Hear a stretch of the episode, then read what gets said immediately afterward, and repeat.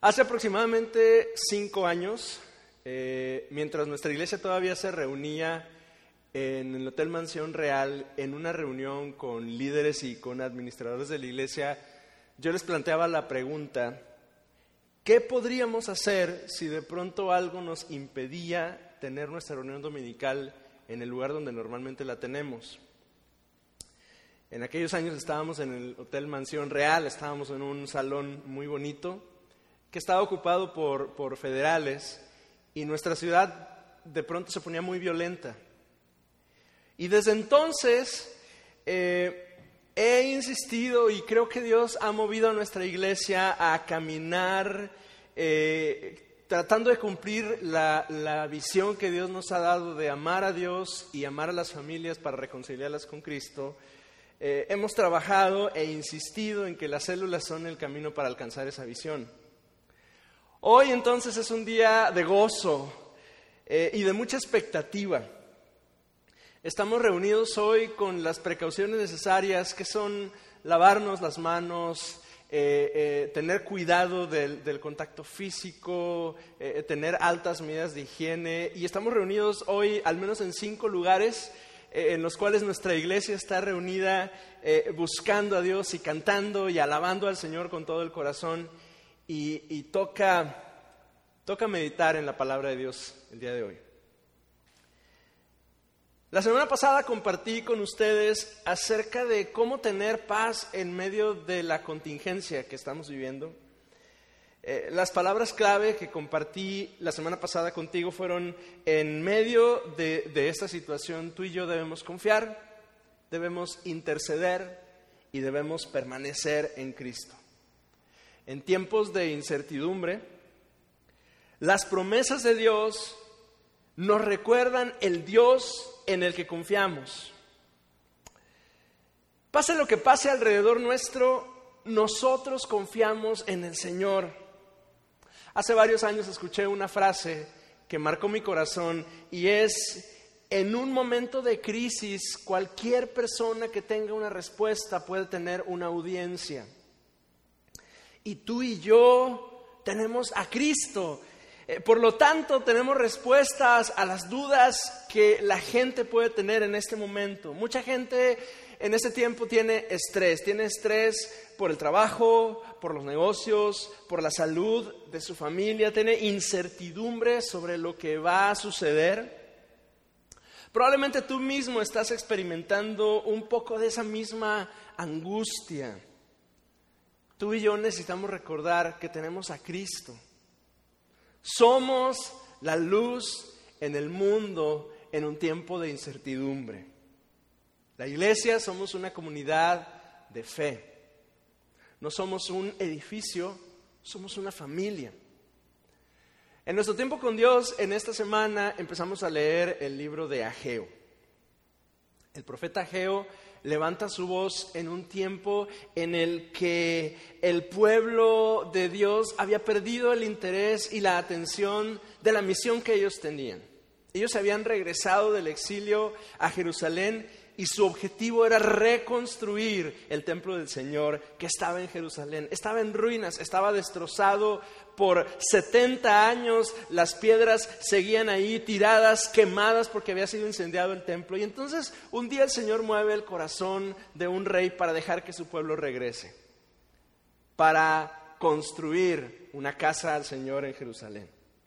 Escuchamos las palabras del profeta Geo en el capítulo 1 en el versículo 5 y en adelante diciendo, esto es lo que dice el Señor de los ejércitos celestiales. Miren lo que está pasando. Han sembrado mucho, pero cosechado poco. Comen, pero no quedan satisfechos. Beben y aún tienen sed. Se abrigan, pero todavía tienen frío. Sus salarios desaparecen, como si los echaran en bolsillos llenos de agujeros. Esto es lo que dice el Señor de los ejércitos celestiales. Miren lo que está pasando. Vayan ahora a los montes, traigan madera y reconstruyan mi casa, entonces me complaceré en ella y seré honrado, dice el Señor. Esa es la realidad de los israelitas. Para poder buscar a Dios, ellos necesitan un templo. Y el pasaje habla de un lugar geográfico donde piedras debían ser eh, puestas una sobre otra, donde oro y madera ornamentaban un edificio. Pero después del ministerio terrenal de Cristo, la iglesia entendimos que no se trata de un lugar. Jesús mismo dijo, derribaré este templo y en tres días lo volveré a construir. Y los evangelios anotan que Jesús no se refería a un templo histórico en una ciudad, sino a sí mismo. Entonces la pregunta es, ¿cómo construir el templo del Señor cuando en un día como este, que no podemos ni reunirnos en un solo lugar juntos? Lo que pasa es que no se trata de un lugar. Pero ¿y si no se trata de un lugar, ¿de qué manera puede el creyente construir? Lo que antes en el Antiguo Testamento era un edificio, ahora es un edificio espiritual. Y cada uno de nosotros somos edificadores de este nuevo edificio. Y construimos o edificamos. Hemos dicho estas semanas en nuestra célula, esta semana en particular en nuestra célula, que la iglesia no es un edificio al que asistimos, es una familia a la cual pertenecemos. Entonces, antes de poner nuestra atención en un lugar, debemos poner la atención en una familia, nuestra familia de la fe, nuestra familia espiritual nos edificamos, nos construimos, nos fortalecemos unos a otros. Primera de Corintios capítulo 3, versículos 9 y, 12 y algunos otros más porque los voy a saltear. Dice, ustedes son el campo de cultivo de Dios, son el edificio de Dios. Nos está hablando a ti y a mí. El que edifique sobre este fundamento podrá usar una variedad de materiales, oro, plata, joyas, madera, heno o paja. Pero el día del juicio, el fuego revelará la clase de obra que cada constructor ha hecho. ¿No se dan cuenta que todos ustedes juntos son el templo de Dios y que el Espíritu de Dios vive en ustedes? Dios destruirá a cualquiera que destruya este templo, pues el templo de Dios es santo y ustedes son ese templo. Resulta muy interesante que ambos pasajes, tanto el de Ageo como el de Corintios, la escritura habla de construcción. En Ageo habla de construir un lugar, pero en Corintios habla de edificar la obra del Señor. Estemos donde estemos, todos estamos llamados a construir, a trabajar, a edificar la obra del Señor. De alguna manera, todos los creyentes somos edificadores o constructores en la obra del Señor. Hace algunos años colaboré como voluntario con un equipo de construcción en, la Sierra de Nuevo León eh, para poner un, techo, una placa en una casa pastoral en Rayones, en Rayones, Nuevo León. Eh, me recuerdo yo, inexperto en, las artes de la, de la, construcción, ayudando con la mezcla y llenando cubetas de concreto para el techo de esa casa. Yo no sabía ni sé eh, mucho de construcción, pero ahí estaba yo, em, en medio de la sierra, con un grupo de hermanos, eso sí sabían, eh, ayudando a colar una placa. Pues la escritura nos dice que Dios nos ha llamado a ti y a mí a construir, pero no construir un lugar. Cuando es necesario, sí, construimos edificios que alberguen el cuerpo de Cristo, que extiende el reino de Dios, pero nuestro llamado es construir su obra. Efesios capítulo 4, versículos 15 al 16 dice, en cambio, hablaremos la verdad con amor y así creceremos en todo sentido hasta parecernos más y más a Cristo, quien es la cabeza de su cuerpo, que es la iglesia. Él hace que todo el cuerpo encaje perfectamente Y cada parte, al cumplir con su función específica, ayuda a que los demás se desarrollen. Y entonces todo el cuerpo crece y está sano y lleno de amor. Romanos capítulo 14, versículo 19 dice, por lo tanto, procuremos que haya armonía en la iglesia y tratemos, dice, de edificarnos unos a otros. Primera de Tesalonicenses 5:11 dice, por tanto, procuremos que haya armonía en la iglesia y tratemos de edificarnos unos a otros. En un tiempo en el que la iglesia necesita enfocarse en edificar, en construir, eh, ¿cómo se le hace para construir la obra de Dios? Estoy pensando en los constructores, en los albañiles que a mi nada experta opinión necesitan al menos dos cosas. Necesitan las herramientas correctas, porque no hay buen albañil sin su buena cuchara de albañil y su pala y, su nivel y su plomada.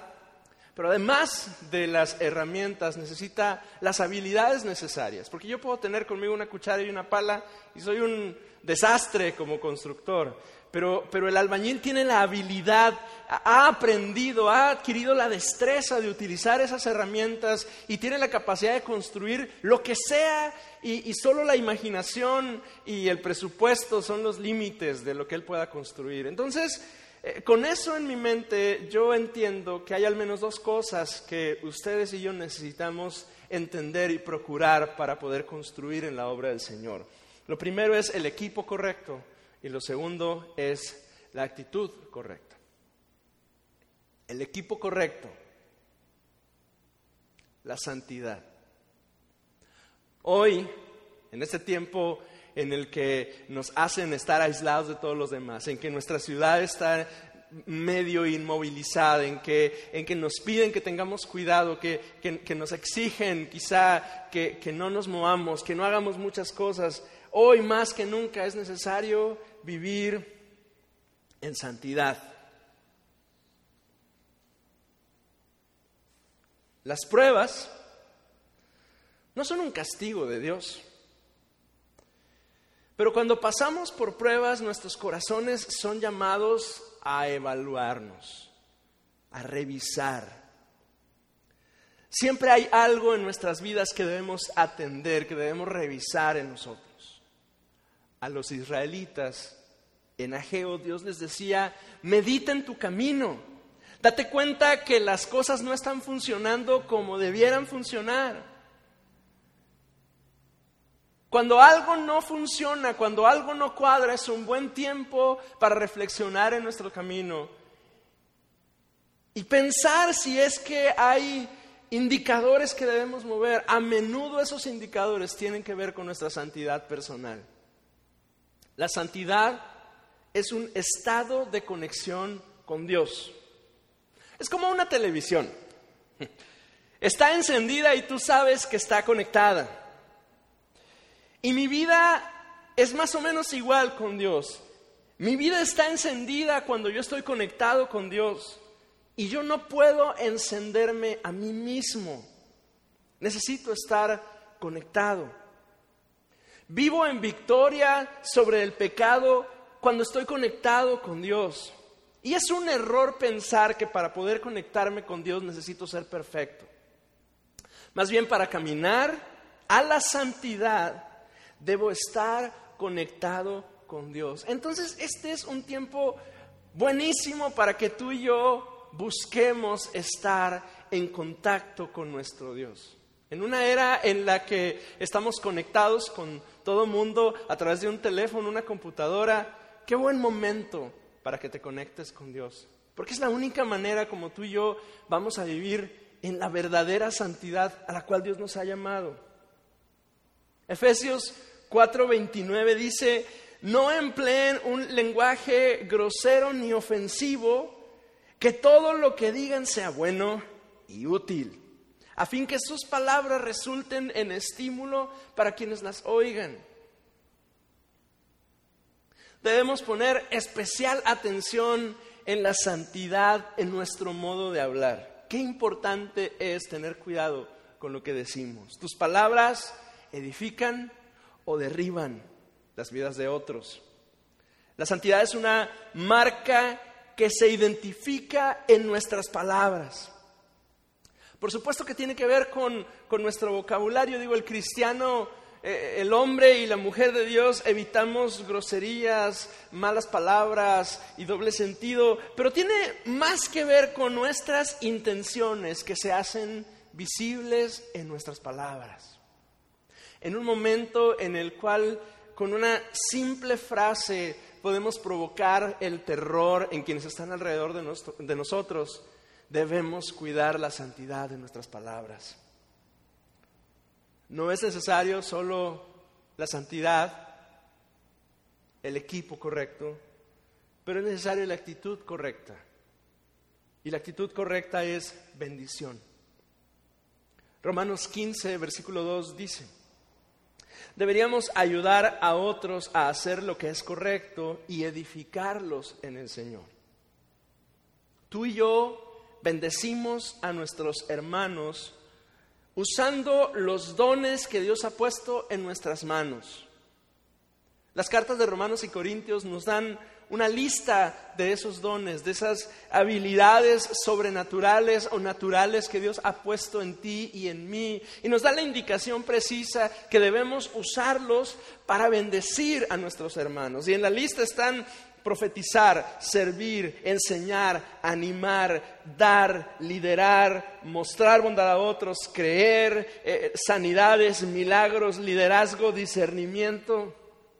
Y esa es una pequeña lista resumida de las habilidades que Dios ha desatado y ha puesto en cada uno de nosotros. Y Dios nos llama a ti y a mí a usar esos dones para bendecir a nuestros hermanos.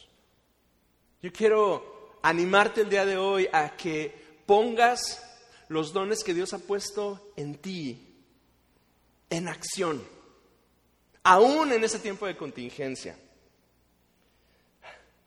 Usa todos los medios posibles, redes, tecnología, llamadas telefónicas, momentos uno a uno con, tus conocidos, con tu familia, para bendecir y no para asustar. O sea, tú y yo en estas semanas hemos visto en redes sociales y nos han llegado infinidad de mensajes que nos asustan.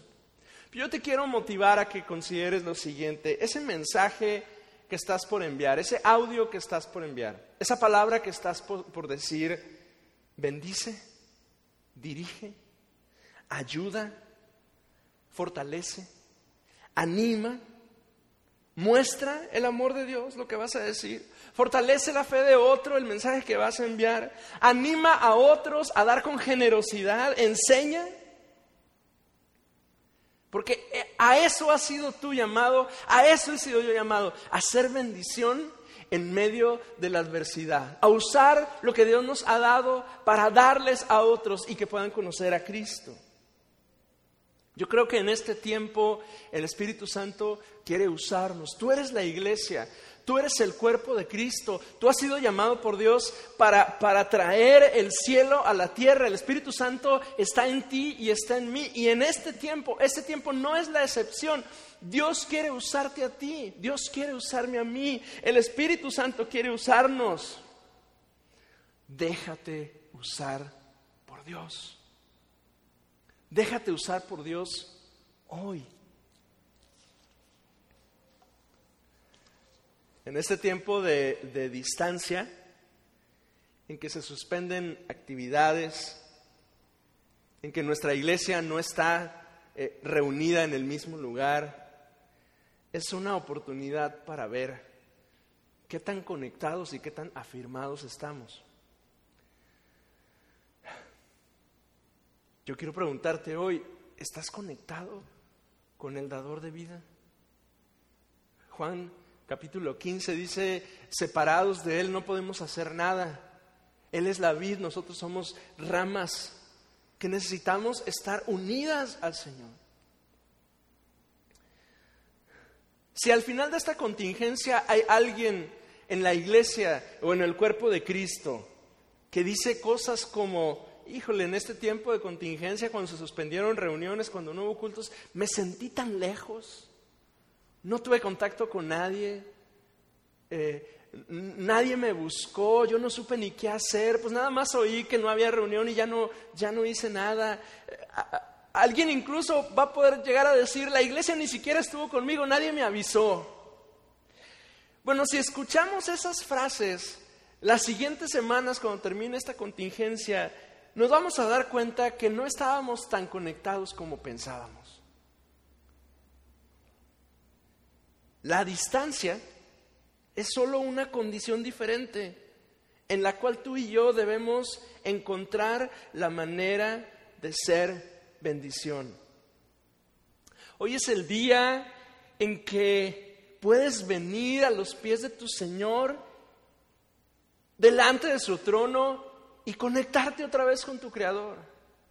Hoy es el día, en este, eh, hoy que tenemos una reunión tan diferente, que, que, no podemos cantar como lo hacemos siempre, que no podemos alabar como lo hacemos siempre. Hoy es el día que Dios puede eh, eh, abrazarte y alcanzarte y permitirte conectarte una vez más con tu Señor en este tiempo en el que estamos suspendiendo cosas, que el trabajo se está deteniendo, que las maquilas están deteniendo su producción, que los eh, negocios están empezando a colapsar y, no lo estoy profetizando porque no deseo que eso suceda. Eh, eh, parece como que estamos detenidos, pareciera como que, como que nos está frenando y tengo que decirte que en el Señor eso no puede pasar. Parece que estamos detenidos, pero no es cierto. Ageo capítulo 2, versículos 4 y 5 dice, sin embargo, ahora el Señor dice, manos a la obra, porque yo estoy con ustedes, dice el Señor de los ejércitos celestiales. Mi espíritu permanece entre ustedes, así como lo prometí cuando salieron de Egipto, por tanto, no teman. Y esa palabra resuena en mis oídos y en mi corazón y quisiera que, resonara en tu corazón y en tu mente. No temas. El Señor está con nosotros. El Señor nos ha tomado, el Señor nos ha fortalecido. Tenemos al Espíritu Santo con nosotros. No tenemos por qué temer. Al contrario, debemos activarnos en la obra del Señor. No temas. El reformador Martín Lutero, que lo mencioné la semana pasada con una frase eh, eh, que él escribió en el tiempo de la peste negra, el reformador Martín Lutero vivió un tiempo de aislamiento durante su ministerio. Cuando él publica las 95 tesis eh, criticando al sistema de la iglesia romana, empieza a haber una persecución en su contra. y hay un hombre eh, un, dignatario de la realeza alemana que se llama Federico el Sabio, que lo hospedó, lo, recibió, lo hospedó en un castillo que se llama el castillo de Wartburg. Wartburg significa en alemán fortaleza en la montaña o lugar fortificado o lugar de vigilancia. Es un castillo bellísimo, si tienes oportunidad de buscar fotos de él, el lugar está increíble. Bueno, entre mayo de 1521 y marzo de 1522, Martín Lutero vivió en ese castillo recluido, fue llevado ahí después de que el Papa León X lo excomulgó y estaban buscándolo para matarlo y enjuiciarlo. Y lo llevan ahí para protegerlo. Y durante ese periodo de alrededor de 10 meses, Lutero se dedica, está guardadito en ese lugar, metido en un castillo, no puede salir, no puede hacer nada y dedica esos 11 meses para traducir el Nuevo Testamento al alemán. Que, quizá para ti, para mí no nos da mucha información eso, pero es, es, eso es algo tan extraordinario. Antes de ese momento, la gente no tenía acceso a la escritura. La Biblia estaba escrita solamente en latín y no cualquiera leía latín.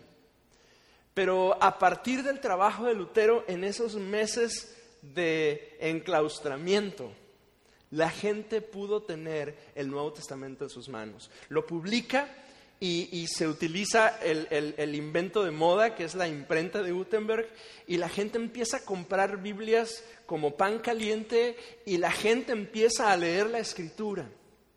Si un hombre no se hubiera recluido en ese castillo, tú y yo no tendríamos la escritura con nosotros.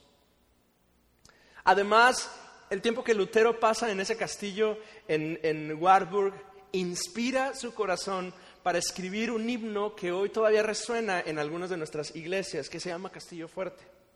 Quiero compartirte un par de estrofas de ese himno. El himno dice, Castillo fuerte es nuestro Dios, defensa y buen escudo. Con su poder nos librará de todo trance agudo.